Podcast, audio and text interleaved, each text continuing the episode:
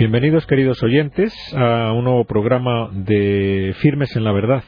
Tenemos esta vez como invitado a nuestro programa, además de a Juan Manuel Villoria, que nos acompaña aquí en el estudio, como siempre. Hola, Juan Manuel. Tenemos al otro lado del teléfono a don Carlos Seco. Bienvenido, don Carlos, a nuestro programa. Hola, ¿qué Buenas tardes. ¿Cómo está? Bien. Ya nos, Bien, muy bien, muy nos bien. ha dicho que nos habla desde Sevilla. Es abogado y padre de cuatro hijos en edad escolar.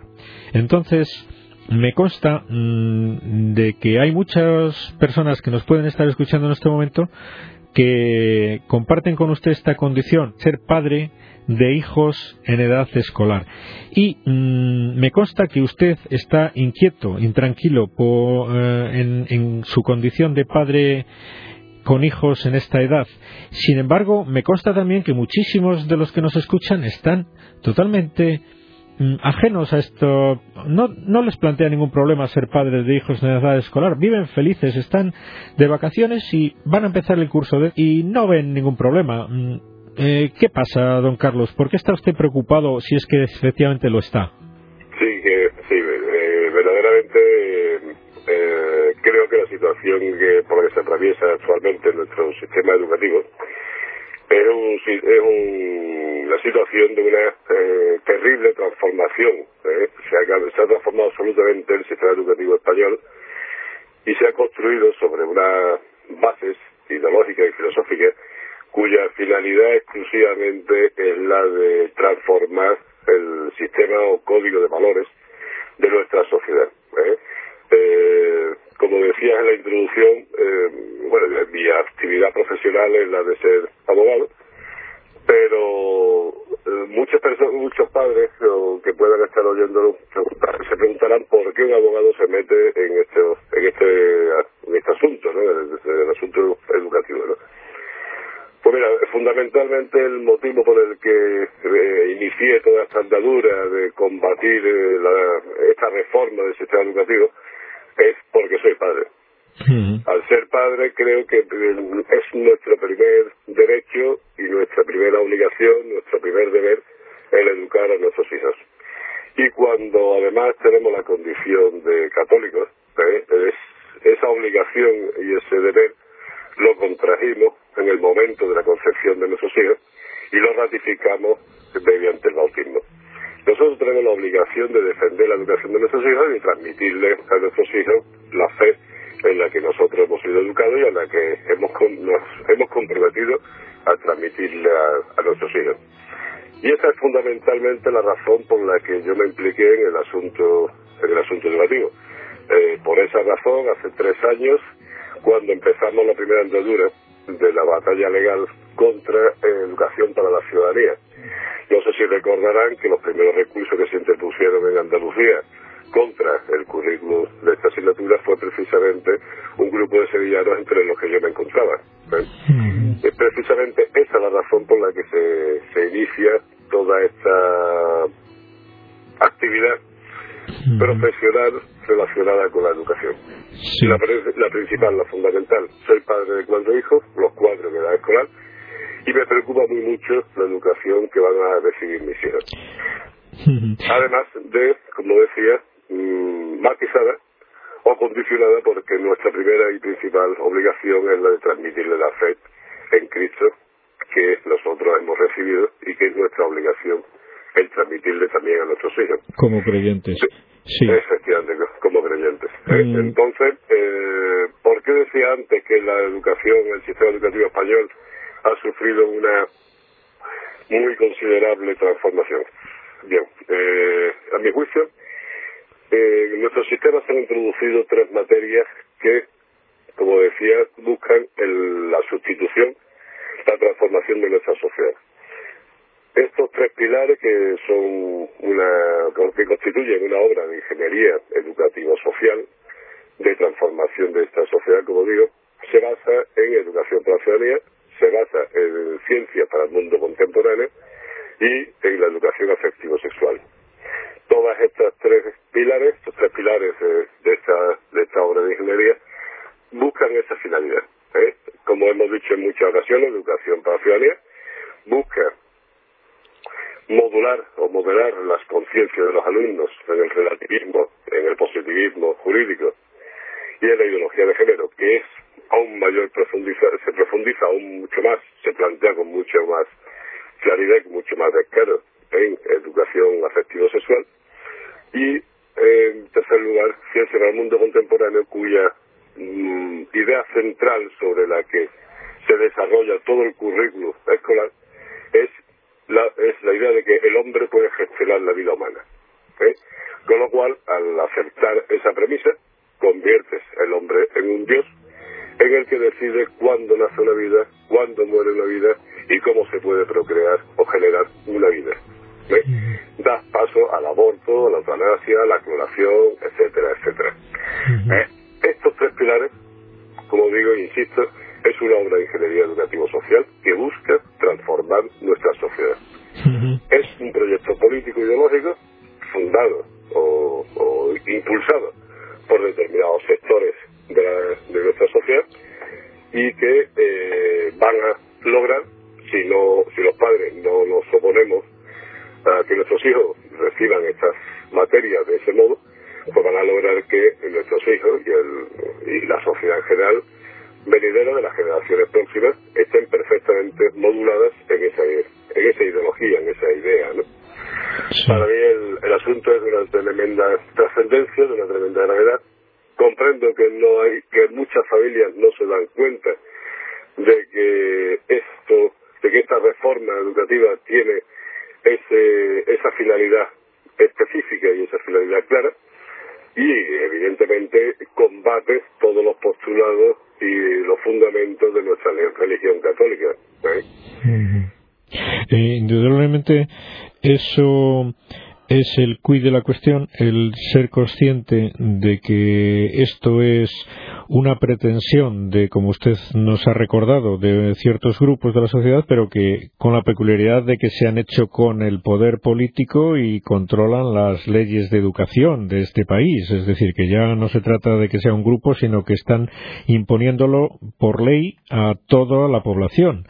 Es decir, que, es una cuestión ya que, que debe preocupar a cualquiera que no esté de acuerdo con esta actitud que, y con esta situación que usted nos describe. Es decir, está usted plenamente, eh, nos explicamos perfectamente que usted esté alarmado como padre de familia y no nos explicamos que haya padres que no estén alarmados, porque, claro, a no ser que... decía que mi inquietud, decía que mi inquietud en este, en este campo no ha sido una inquietud derivada de mi actividad profesional, sino de mi actividad, o sea, de, mi función principal, primordial y primera, que es la de educador de mis hijos.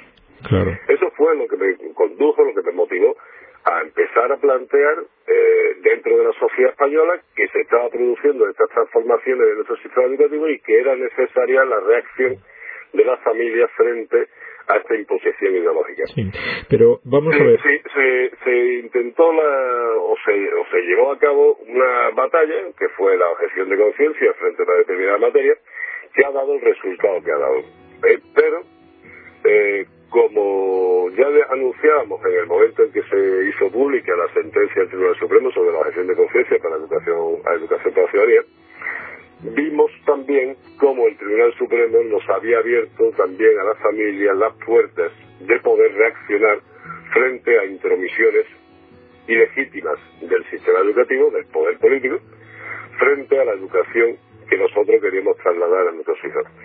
A lo mejor el camino no era el de la objeción de conciencia, a lo mejor el camino era la de la oposición específica a determinadas materias, determinadas eh, actividades escolares que se estaban desarrollando en los centros educativos. Y esa fue la razón, o, mejor dicho, ese fue el, camino que nos abrió el Tribunal Supremo, ese es el camino que, mm, que está perfectamente abierto y perfectamente desarrollado en la sentencia del Tribunal Supremo y que podemos hacer uso de ella en cada momento en el que eh, a través del material escolar o de la actividad escolar se eh, esté intentando trasladar a nuestros hijos eh, ideas o concepciones que son eh, opuestas a nuestra concepción cristiana, nuestra concepción católica de, la sociedad y del hombre. Y eso está ahí. Eh, podemos aprovecharlo. Mm, tenemos los recursos para poderlo hacer, tenemos el material para poderlo hacer. Eh, a, las familias que, que, sientan inquietud y que puedan encontrarse en una situación en la que mm, se vean eh, que están siendo agredidos en la educación de sus hijos eh, mediante ese material didáctico, mediante esa actividad, si quieran y quieran eh, oponerse a ella, eh, desde Andalucía, eh, soy coordinador de un observatorio que se llama el Observatorio por la Libertad de la Educación, en la que pueden encontrar en una página web que se llama www.oleandalucía.com eh, pueden encontrar recursos para esa oposición, es decir, son modelos descritos para presentarlo en los centros educativos y decir a qué materias se opone, por qué ideas se opone y cuál es el fundamento jurídico, el fundamento de derecho que el Tribunal Supremo eh, nos ha otorgado a las familias para podernos oponer a que nuestros hijos participen en esas actividades. Y pueden acudir o, bien a través de las letras, o sea, de la propia denominación de la página, Observatorio por la Educación, eh, por la Libertad de la Educación, y ahí pueden, pueden encontrar las familias esos modelos descritos para oponerse a los centros educativos, en los centros educativos que sus hijos desarrollen esas materias o esas actividades. Eh, creo que es importante concienciar a la familia. La familia tiene mecanismos y tiene herramientas para poder eh, poner freno a, ese, a esa intromisión ilegítima. Pero sobre todo mm, creo que también tenemos que ser todos muy conscientes de que estas tres materias son esa obra de ingeniería educativo-social porque es que busca esa, esa finalidad concreta, ¿eh? la de la transformación de nuestra sociedad, el sustituir nuestros valores, el sustituir los principios, el canon de, el canon de normas de conducta por la que nos hemos venido rigiendo, basadas en el humanismo cristiano, para imponer el, sistema de valores derivado del relativismo, del positivismo y de, y de la ideología de género. Está bien, nos ha mencionado antes en, esta asignatura de Ciencias del Mundo Contemporáneo, bueno, pues su principal objeción, como es lógico, que es la pretensión de que el hombre sea el dueño de la vida humana sin ningún tipo de condicionantes, es decir, incluso violentando la propia naturaleza del hombre y de la, y de la creación y de la naturaleza, ¿no? Es decir, utilizarla a su gusto, eh, sin ningún tipo de referente moral, ético, niegan la ley natural es lo que están enseñando en esta asignatura, cosa que debe alarmar a los padres si no entienden el planteamiento teórico pues sí deben eh, de alarmarse viendo las consecuencias que usted nos ha apuntado eh, que son principalmente pues la defensa, la aceptación, incluso el estímulo de utilizar el aborto y la eutanasia como un método de arreglar entre comillas problemas que puedan surgir en la vida de los hombres, ¿no? Es decir que las tres materias, las tres materias se atacan los, los, elementos más esenciales, más esenciales de nuestra sociedad, que es el derecho a la vida, sí. es decir, da paso al aborto, sí. da paso a la eutanasia, facilita la aceptación social de tales, de tales prácticas, ataca directamente el matrimonio, no es el matrimonio, el, el matrimonio deja de ser esa figura o esa institución de, dos personas de distintos sexos que contraen matrimonio para eh, un proyecto de vida en común abierto a la procreación e y, abierto a la, y abierto a la vida, se transforma por completo el concepto de familia. La familia no es eh, esa, esa, esa célula de la sociedad que, que donde se derivan todos los aprendizajes y toda la estructura fundamental de, nuestra sociedad, puesto que eh, se pretende también así considerarla otras uniones civiles de personas de, del mismo sexo ¿eh? y por supuesto se está atacando la, forma más eh, fácil de modular esa sociedad que es la educación. Sí pero no solo no solo admiten erróneamente otros mm, teóricos modelos de familia sino que incluso eh, preconizan que la familia de un hombre unido a una mujer de manera indisoluble eh, es una rémora para el progreso social, lo consideran algo negativo, ¿no? Esto es así. En esta ideología de género no se trata ya solo de algunos errores de ampliar el concepto de familia, eh, sino de a los, a los, a los adolescentes se les dice que, que, es malo para el, el, influjo de la autoridad paterna y de las enseñanzas y de las tradiciones que oyen en su casa, que mucho ojo, es decir, que esto se está escuchando en las aulas ahora mismo a nuestros jóvenes, ¿o no, don Carlos? Sí, sí, el, el modelo de familia heterosexual y, basado en la concepción de la, del humanismo cristiano, es una rémora cultural de tiempos pasados que, impide, el progreso, de la sociedad. Bueno, pues esto... Así, con, esa, claridad te lo plantean, ¿no? Sí, sí, con una, con una claridad, eh, bueno, vergonzosa y apabullante que debe alarmar a esos padres que estamos en una, en una situación, en, desde el punto de vista educativo para los niños, una situación de grave peligro, ¿no? Para nuestros hijos. Para cualquiera que, como diga, como dice usted, pues sea mínimamente consciente de sus obligaciones ¿no? Yo creo que tenemos que apelar eh, no solo a la valentía o al arrojo de, de, la familia, sino también al apelar a la conciencia, eh, apelar a, su conciencia, a la conciencia católica, a la conciencia cristiana, eh, en la que viven su fe, recordarles que la primera y principal obligación de la familia es educar a sus hijos y trasladarle y transmitirle la fe cristiana, la fe, la fe católica, la fe que profesan ellos a, a sus hijos eh, es la, fundamental, la principal, la principal idea. Eh, decía Teresa de Calcuta que si no damos a Cristo damos muy poco, ¿verdad? y, y, yo creo que los padres, si, si no, no, no nos preocupamos de, de transmitir esa fe en la que hemos sido educados a, a nuestros hijos, pues eh, poco, poco estamos cumpliendo con nuestra responsabilidad como padres. Pero no solamente apelar a esa conciencia moral o a esa conciencia religiosa, también apelar a la conciencia de la construcción de una sociedad en libertad. Porque la imposición ideológica que se está trasladando a través de nuestro sistema educativo es propio del sistema de, tiranía, del sistema, es la propia del sistema marxista. Y les están imponiendo, vía sistema educativo, una determinada concepción ideológica. Por lo tanto, están eh, atacando directamente el don fundamental, el don principal que nos dio el Señor, que es la libertad. Sí, esto... y, que, y que además se trata de un derecho constitucional reconocido por nuestra Constitución, la libertad ideológica la libertad religiosa, y así reconocido también por los tratados y acuerdos internacionales. Esto es un proyecto político y además un proyecto tiránico, ¿eh? propio de, de regímenes en los que no se acepta la existencia de la libertad del hombre. Sí, que esto debería, debería subrayarse sobre todo para los posibles oyentes que no sean católicos, que no se inhiban de esta batalla contra esta situación educativa. Y como usted bien nos está diciendo, a los católicos no, no tenemos mejor manera de, contrarrestar esta pretensión tan, tan descabellada que transmitiendo la fe en nuestras familias, ¿no? a nuestros hijos. Es decir, vamos a tener esto muy claro, esto que nos ha recordado usted, que nuestra principal obligación en conciencia como padres es la formar a nuestros hijos en la fe, transmitir la fe que es solo en la familia o principalmente en la familia se tiene que transmitir, ¿no? Con el ejemplo y con la doctrina que los padres transmiten a los hijos, ¿no?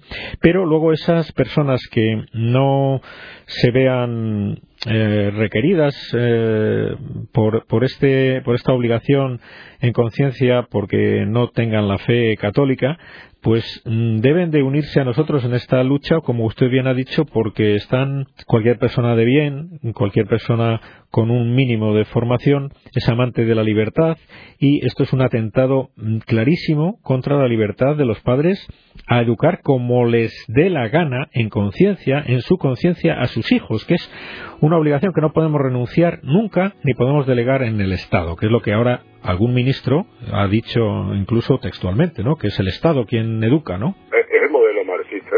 Modelo estatal marxista. Modelo marxista, pero que ahora mismo el gobierno español se ha, se ha renovado, ¿no? Es decir, que, que lo ha dicho el ministro de Educación en concreto, si no recuerdo mal, mm, con estas palabras casi textuales, que es el Estado quien tiene la obligación y la prerrogativa y el derecho a educar, que no son los padres. Bueno, pues esta barbaridad, que es una barbaridad que es, nos hubiéramos considerado impensable oírla en un ministro de Educación, pues esto está dicho, ¿no? Y la gente tan tranquila. Sí. Eh, yo, yo, insisto, o sea, esto es una imposición ideológica y además basada en el modelo marxista de sociedad eh, aquellos padres que puedan estar oyéndonos y que tengan a sus hijos estudiando aún en educación primaria, yo los invito a que, a que visiten y consulten el manual de educación para la ciudadanía de quinto de primaria. Se fijarán en el que existe dos bloques de materia. Uno, la familia y la relación, la, la estructura y la relación familiar. Y en paralelo, el Estado, las instituciones del Estado y las relaciones en el Estado. Es decir, está colocando en el mismo papel a la familia y al Estado. Hmm. ¿Con qué pretensión? Pretensión que ya el ministro Gabilondo lo dijo en su momento con toda claridad. ¿Eh? Es el padre el que es, o sea, es el padre Estado el que se convierte en tutor único de, eh, de los hijos. Hmm. Así también en la ley del crimen abominable de la ministra Aido, hmm. ¿eh? La posibilidad de que una hija menor de edad pueda tomar una decisión drástica con unas consecuencias terribles, no solo para, para ella, sino para también para la vida del niño que está gestando, ¿eh? pueda tomar la decisión sin que los padres conozcan ni siquiera que está en estado de, está embarazada, que está en estado de gestación es, es una vez más esa, esa prerrogativa estatal de asumir las funciones de la patria potestad que nos corresponde exclusivamente a los padres. También aquella reforma que se conoció hace tiempo del, del, registro civil, sustituir las palabras padre y madre por progenitor A y progenitor B. Se trataba de descafeinar, de quitarle el valor a la palabra, a los conceptos de padre y madre, para para que de ese modo se eh, eh, esas ideas fundamentales y básicas de la familia y del matrimonio desaparecieran de la sociedad con toda su connotación social y moral. Todo esto es un proyecto y se está viendo en las distintas reformas que se van produciendo, reformas legislativas, reformas norma, eh, en las normas, que van orientadas hacia el modelo estatalitista del marxismo. Sí, eso es.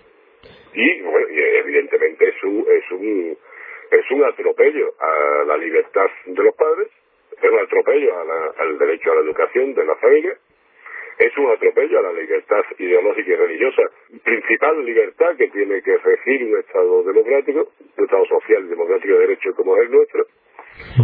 Y, bueno, es privarnos también del fundamental don que el Señor nos dio, que es el ejercer la libertad. Sí, muy bien. Ya ha quedado muy claro que están intentando acabar con la fe y la libertad y todos los pilares de la, de la sociedad española y, y, bueno y de otros países actualmente, pero estamos hablando en este caso de las leyes de nuestro país. Ha quedado muy claro. Creo que te tenemos que agradecer muchísimo. No podemos ampliar esto porque se nos acaba el tiempo. Muy bien, don Carlos, pues tenemos que cortar, eh, no sin agradecerle mucho el que haya dedicado este tiempo de su descanso a estar con nuestros oyentes. Muchísimas gracias y hasta la próxima ocasión que tengamos de hablar. A vuestra disposición siempre que siempre que pueda colaborar con ustedes. Muchas gracias. Adiós, adiós. Adiós, buenas tardes.